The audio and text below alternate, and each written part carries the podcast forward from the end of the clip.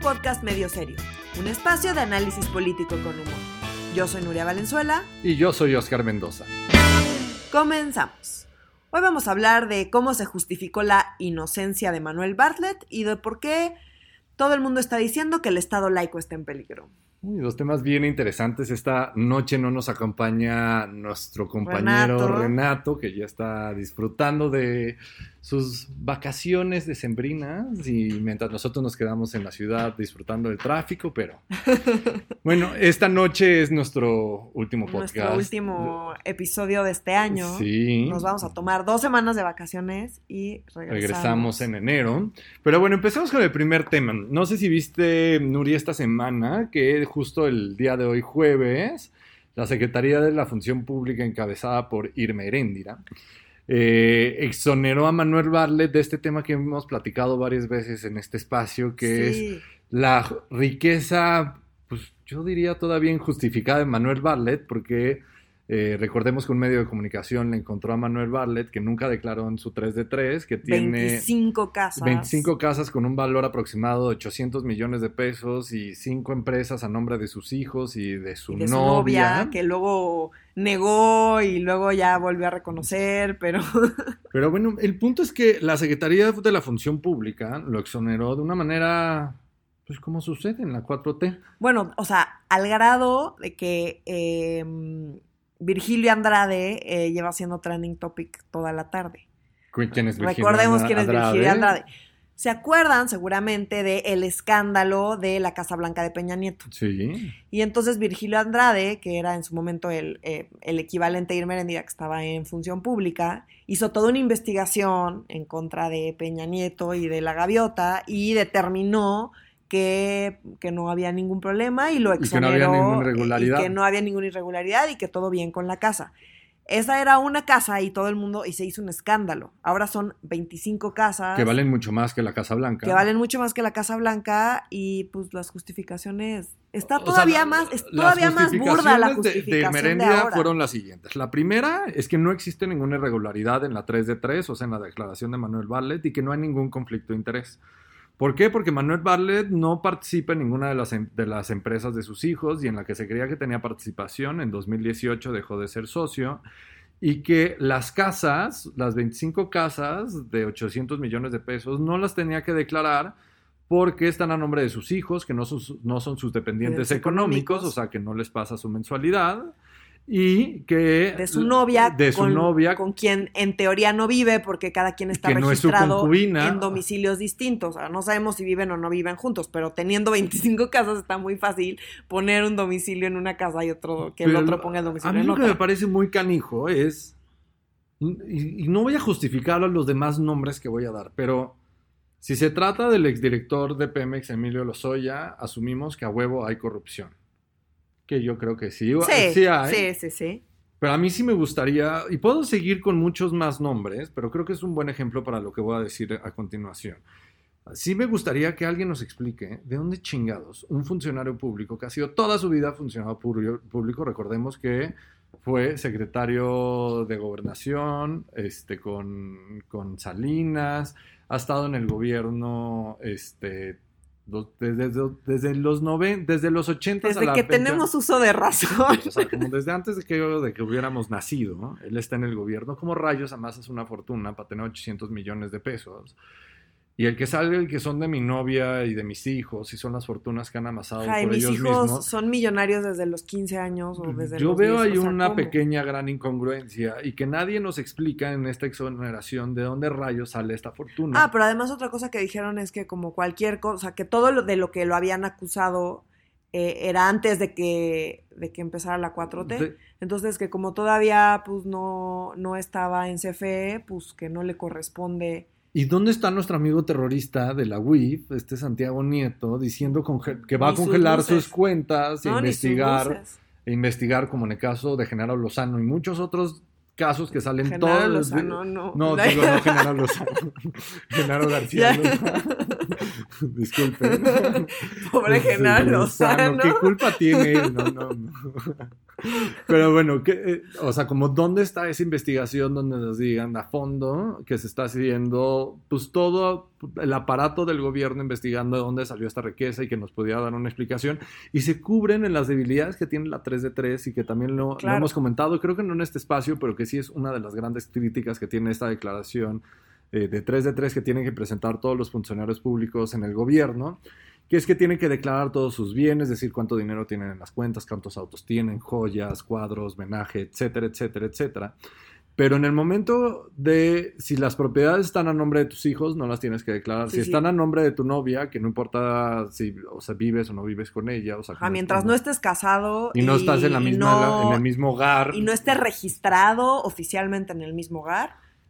Entonces yo sí creo que queda en un nivel pues de incertidumbre completa y donde pues sí se, no diría que se dio una instrucción claramente, pero que claramente al igual que en la Casa Blanca, como bien mencionas el nombre de Virgilio Andrade, pues no se hizo ninguna investigación y que al final se justificó con un papelito diciendo, eh, aquí no hay nada que investigar y pues siguiente ticket porque pues este amigo de la CFE nos cae muy bien y pues no pasa nada. Y está tristísimo y además es como una receta de si quieres tener tus casas y hacerlo públicamente, eh, pues la receta es mientras tengas hijos mayores de edad a los que, o sea, que puedas poner a su nombre esas propiedades eh, o una novia con la que no debes casarte pero y eh, vámonos a esta cacería de brujas, o sea, y como no voy a defender a Emilio Lozoya, pero todo lo que se le está imputando a Emilio Lozoya es previo a que llegara a un cargo público. Claro, sí. Y acá Bartlett, como se lo está defendiendo Irmeréndira, es como, pues todo eso fue antes de 2018 y de que ganamos la presidencia, entonces pues no hay nada que investigar. Está en CFE y mientras está en CFE pues no ha pasado nada, entonces no hay nada que investigar, las propiedades no son de él, están a nombre de sus hijos y pues ya. Pues ya a mí sí me gustaría saber cómo un funcionario público puede amasar una fortuna. ¿Cómo los hijos de un funcionario público pueden amasar Y además los hijos tienen menos de 25 años. Ya sí, quisiera sí, sí, que, nos Den, que nos den la fórmula pues para ser millonarios. Porque yo la única casa que voy a tener pronto, o sea, como no, no va a ser Pues es la de los pajaritos, ¿no? Exacto, la del perro. La del perro y ya. Bueno, pues con ese tema, pues pasamos a uno, creo que, pues un poco, no diría más alegre, pero bastante controversial que sucedió esta, semana. Esta semana, sí, así es. Esta semana la senadora de Morena, ojo, Morena, eh, María Luébano de Zacatecas, eh, mandó una iniciativa para reformar la ley de asociaciones religiosas y culto público. Y causó un escándalo total porque o sea, para empezar, voy a poner algunos ejemplos de por qué básicamente están ampliando los derechos de las iglesias y líderes religiosos en un contexto... Pero no es del pez. No, no es del pez, es de Morena, la mujer es de Morena, ¿ok? Entonces, o sea, para empezar, borran del texto la frase súper famosa de separación del Estado y las iglesias. O sea, eso está en la ley, o sea, textualmente, y... Por eso somos un Estado laico. o sea, su propuesta es borrar esa frasecita. O sea, esa frasita que es como casi la bandera de el casi santo, que no le dicen santo porque se pareció iglesia estado Benito Juárez. Eh, entonces, pues esto ha causado un revuelo enorme y todo el mundo pues, puso, yo creo que con justa razón, eh, el santo en el cielo con la iniciativa eh, de, esta senadora. Y por eso decían que era la iniciativa que quería quitar todos los Benito Juárez y poner una, cruz, un crucifijo en su sí, lugar. Sí, sí, o sea, te digo, para empezar, borran la frase de separación del, del Estado y las iglesias. Plantean cosas que han estado vetadas por más de 150 años desde Benito Juárez. O sea, aparte se mete con una figura y con logros, en particular de Benito Juárez, que es una figura súper importante para López Obrador. Y ahí es donde o sea, sí, la iniciativa tiene unas cosas terribles como objeciones de conciencia para todo, para todos en todos los contextos. Entonces, pues discriminación abierta, así abiertamente, sin ningún tipo de justificación. O sea, ah, o sea no solo en el sector salud. No, en todos los sectores, para todos los servicios, en todos los contextos, así, para regalar, para aventar. Ok. Obviamente es completamente escandaloso.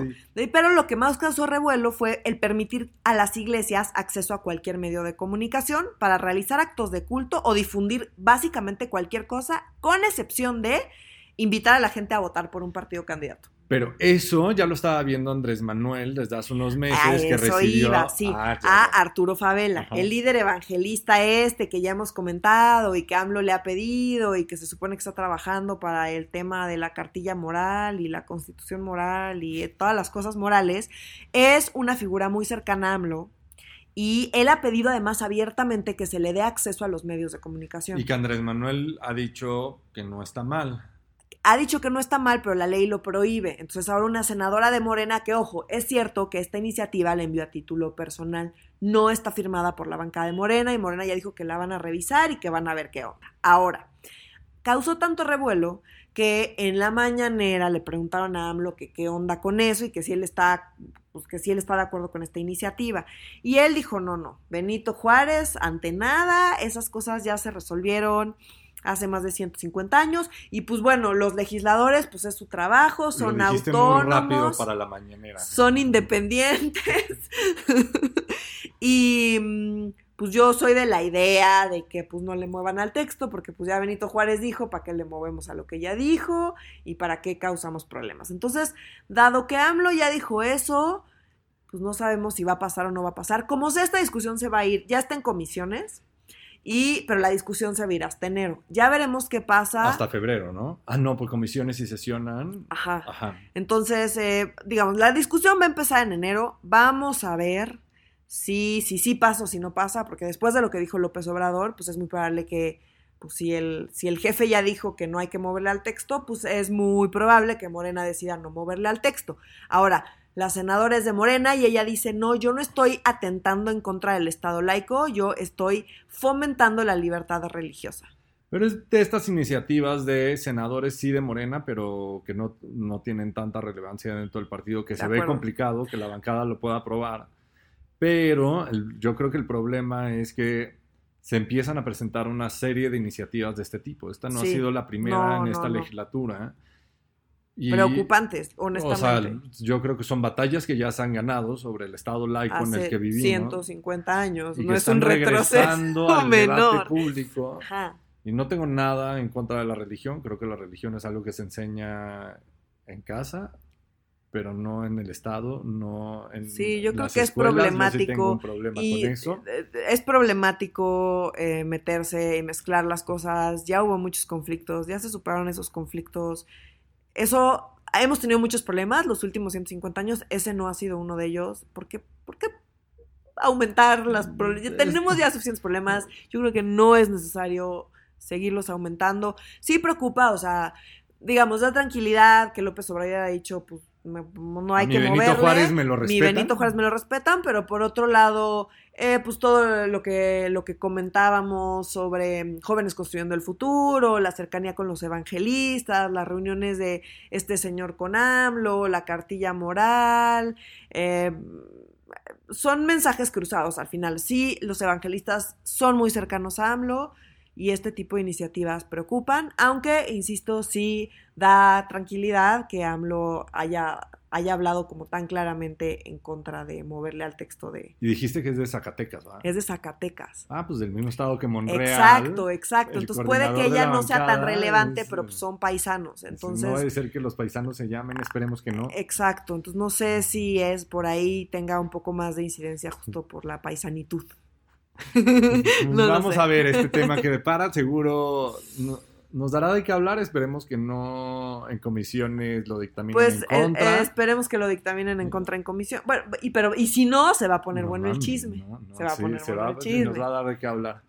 Y pues creo que con este tema, pues no sé si tan alegre nos despedimos. Pues jocosón, nos, deja ahí una nota que ya veremos si, si nos da de qué con esa Solo- jocosidad. sí que- lamento, sí lamento que no haya estado Renato acá porque se pone súper loco con los evangelistas. Ya sé, ya sé, Sí, siempre tiene un comentario muy atinado en, en contra de los evangelistas. Ajá, entonces sí, sí, sí lamento que no esté aquí porque amo escuchar. El haber crecido en Morelos y... Sí, lo afectó, Sí, no cabrón, con los evangelistas. Hay que entender bien esa causalidad.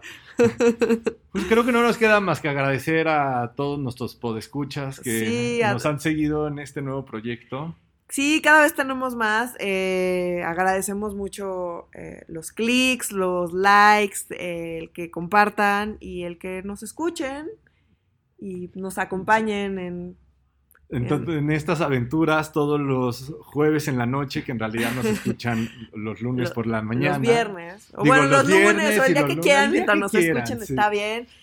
Y Y, pues ya. pues, y síganos en, en nuestras redes sociales, por favor sigan comentando, disfrutamos mucho sus comentarios. Sí, compartan, compartan, compartan. Lo que más importa es que compartan y que nos escuchen. y nos escuchen. En Twitter nos encuentran como arroba medio guion bajo serio. Y en Facebook estamos como eh, Facebook eh, diagonal eh, medio serio MX. Y con eso nos despedimos. Sí, nos vemos hasta dentro. Las siguientes dos semanas no va a haber episodio y nos vemos de regreso. Bueno, nos escuchamos de regreso en enero En 2020 nos vemos. 2020. Adiós.